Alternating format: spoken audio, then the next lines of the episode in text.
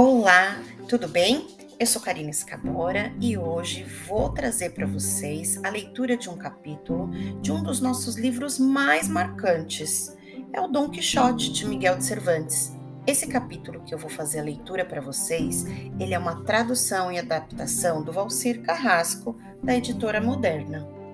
O capítulo número 1 um se chama O Fidalgo Sonhador onde se apresenta o fidalgo, sonhador que resolve ser cavaleiro, andante se transforma no famoso Dom Quixote de La Mancha.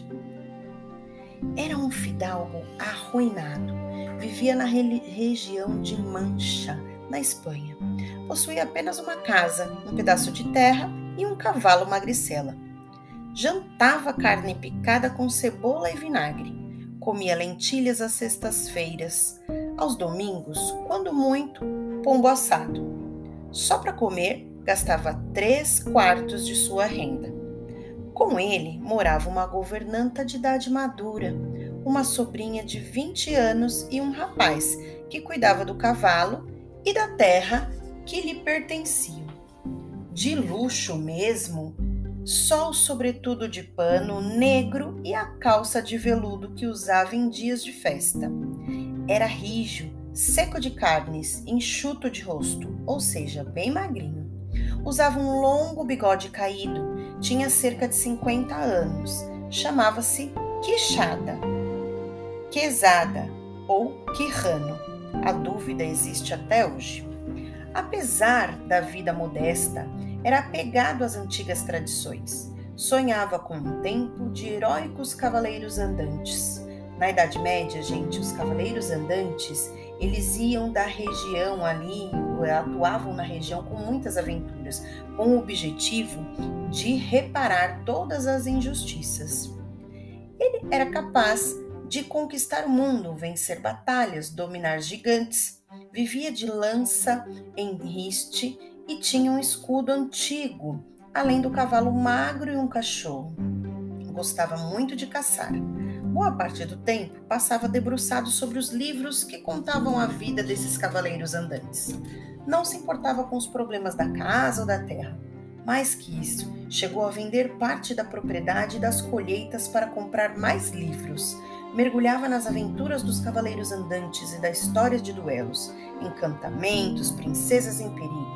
Às vezes nem dormia. Para ele, a fantasia tornou-se realidade. Perdeu completamente o juízo resolveu tornar-se um herói como os de antigamente. Um cavaleiro andante sair pelo mundo a cavalo, com uma lança em riste e armadura em busca de aventuras, fazendo justiça e conquistando fama e glória. Essa era a intenção de Quirrano. Limpou a armadura que herdara dos bisavós enferrujadas e esquecida num canto. Queria também um elmo, como os de heróis do passado. Tinha um incompleto, não teve dúvidas. Fez uma viseira de papelão com pequenas barras de ferro por dentro. Também precisava de um cavalo. Foi à estrebaria ver o que possuía. O animal era só pele e osso. Aos seus olhos pareceu tão forte e heróico como o corcel de Alexandre o Grande, o rei da Macedônia, que conquistou todo o mundo. Quis dar um nome retumbante ao cavalo depois de criar apelidos, juntar e riscar muitas ideias, decidiu-se por Rocinante, nome, ao seu ver, alto, sonoro e digno de aventuras que o equino viveria ao seu lado. Mas se o cavalo ganhava novo nome, também precisava de um para si mesmo, um nome à altura de heróis. Ficou oito dias pensando. Finalmente resolveu honrar a terra onde nascera chamou-o a si próprio de Dom Quixote de la Mancha, e foi com Dom Quixote que se tornou conhecido para sempre. Segundo a tradição, todos os cavaleiros andantes dos romances possuíam uma dama para amar. Era sempre uma dama misteriosa, a quem juravam servir a vida inteira, e a quem proclamavam a mais bela de todas as mulheres do mundo. Aí quem duvidasse disso? era uma ofensa suficiente para provocar um duelo. A essa dama, o cavalheiro dedicava suas vitórias, enviava os vencidos para servi-la e implorar por perdão. Pensava Dom Quixote: e se eu encontrar um gigante Caracalciambro, senhor da ilha de Malimedrânia? tenho que enviá-lo de joelhos para minha amada, para que fale sobre minha vitória. Só havia um problema. Não conhecia uma mulher a quem se dedicar, não namorava e não estava apaixonado. Urgia encontrar por tal dama para amar, mesmo que fosse a distância. Dom Quixote ruminou a ideia durante algum tempo. Havia na região uma camponesa, por quem no passado estivera enamorado. Embora, ao que saiba, ele nunca tomou conhecimento e nem desconfiou dessa paixão.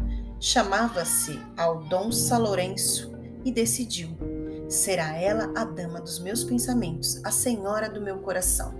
Decidiu chamá-la de Dulcineia de Teuboso por ser Toboso a sua aldeia onde vivia. Em sua imaginação, ela passou a ser princesa. Não se deu, porém, ao trabalho de avisá-la. A camponesa continuou a seguir sua vida, lavrando e cuidando da terra, sem supor ser a dama de Dom Quixote, a quem lhe dedicava a vida. Decidiu partir em busca de aventuras, não avisou ninguém. Em um dia de julho, botou a armadura, pegou o escudo, empunhou a lança e montou um rocinante partiu com grande alegria. A glória o esperava. E esse é o primeiro capítulo do nosso livro. Para continuar as nossas atividades, nós faremos as leituras com os alunos diariamente. Então, acompanhe a nossa história e até mais!